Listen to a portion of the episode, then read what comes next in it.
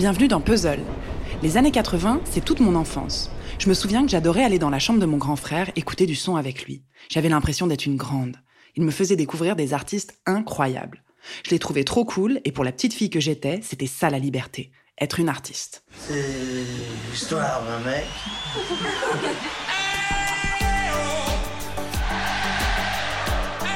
à Paris pour le premier championnat français du Rubik's Cube, pour empêcher que la jeunesse est-allemande aille tendre l'oreille près du mur pour entendre Michael Jackson. John Lennon avait 40 ans tout juste. Et maintenant, regardez ce disque, c'est en principe le, le disque de l'avenir, un disque numérique. Mais avant de commencer cet épisode, nous souhaitions vous présenter notre partenaire. Aujourd'hui, je reviens sur trois femmes, trois figures des années 80 que l'on a pu entendre récemment dans des podcasts, dans des entretiens passionnants et qui ont participé à ma construction. J'aime trop Lio et ça m'a fait super plaisir de l'entendre dans le nouveau programme d'Arte Radio Transmission. Elle livre un témoignage poignant sur sa vie et sa carrière. Elle décrit très bien le showbiz des années 80 avec un franc-parler qui la caractérise tant. Derrière ses apparences de pin-up, il y a une grande féministe. Elle s'est battue pour pas devenir un produit marketing, mais à quel prix? Gainsbourg est devenu un aristocrate de la chanson française, mais moi je vais pas forcément hein, l'adouber. J'ai vécu en direct son, ses comportements plus que spécieux envers les jeunes femmes et ce manque de regard en fait réel qu'il avait. Mais à l'époque, à l'époque, je trouvais ça très intéressant ce qu'il écrivait pour pour les femmes.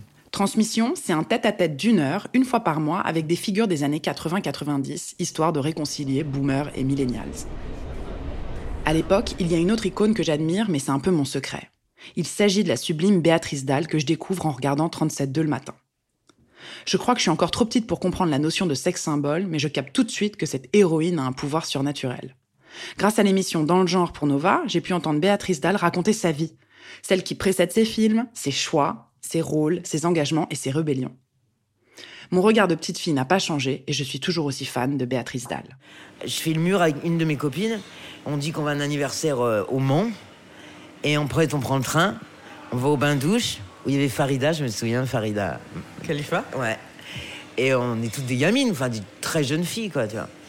Et euh, je vois à l'entrée, j'étais tout le monde, je sais pas si tu te souviens des bains. Et moi, je suis en, en nuisette en botte allemande et en perfecto. Et ma copine, pareil, un espèce de truc. Et, et ils nous regardent, ils jettent tout le monde, ils disent les deux petites, là, elles vont rentrer, ils se sont dit, bah, ça va être le show. Et je suis rentré, euh, et il y avait les Dead Kennedys qui jouaient. Et euh, voilà, j'ai vu Jello Biafra.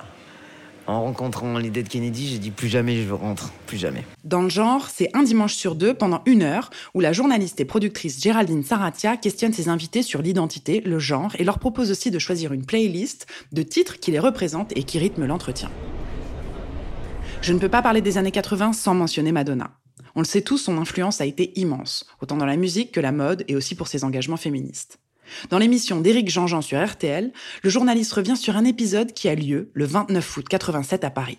Au casting, Madonna, Jacques Chirac, alors Premier ministre, et un geste de la star qui restera dans l'histoire. Parce que sa fille, Claude Chirac, hein, qui s'occupait de sa communication à l'époque, rappelez-vous, avait confié à Paris Match que son père était un très grand fan de l'artiste. Alors bon, manœuvre politique, sans doute, pour récupérer les faveurs de la jeunesse, euh, mais, mais quoi qu'il en soit, il y a une séance photo qui va être organisée pour immortaliser leur rencontre, et les images vont être reprises par tous les médias. De tout cœur, je voudrais remercier Madonna c'est vraiment chic, c'est vraiment sympa de sa part de faire un geste pareil. C'est très symbolique de son attachement à la lutte contre les, euh, un fléau euh, qui touche tout le monde et notamment la jeunesse. I just want to thank you very, very much. Le lendemain, Jacques Chirac est aux premières loges. Assaut, les tubes s'enchaînent, Material Girl, Like a Virgin et La Isla Modita. Et sur cette chanson qu'on écoute, la Papa Don't Preach, la scandaleuse Madonna va lancer sa fameuse petite culotte. La légende dit qu'elle aurait atterri sur les genoux de Chirac. Dans son émission, il décrypte aussi le message derrière le titre Papa Don't Preach que Madonna chante lorsqu'elle jette sa culotte sur Jacques Chirac. Ce titre raconte l'histoire d'une jeune fille qui est rejetée par son père après s'être fait avorter. Parce qu'en fait, Bonus Track, c'est aussi une émission musicale qui analyse nos hits préférés en nous dévoilant l'histoire qu'ils portent. C'est de la vraie radio à l'ancienne, avec tous les codes et les jingles bien comme il faut, j'adore. Il est toujours bon de se replonger dans ses souvenirs et dans ses références de l'enfance qui en disent long sur les adultes qu'on est devenus. Sans ces femmes rebelles et anticonformistes, mon adolescence aurait été, j'imagine, beaucoup plus lisse et beaucoup moins drôle.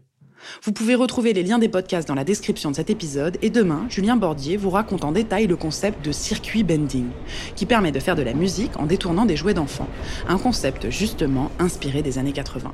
Bonne journée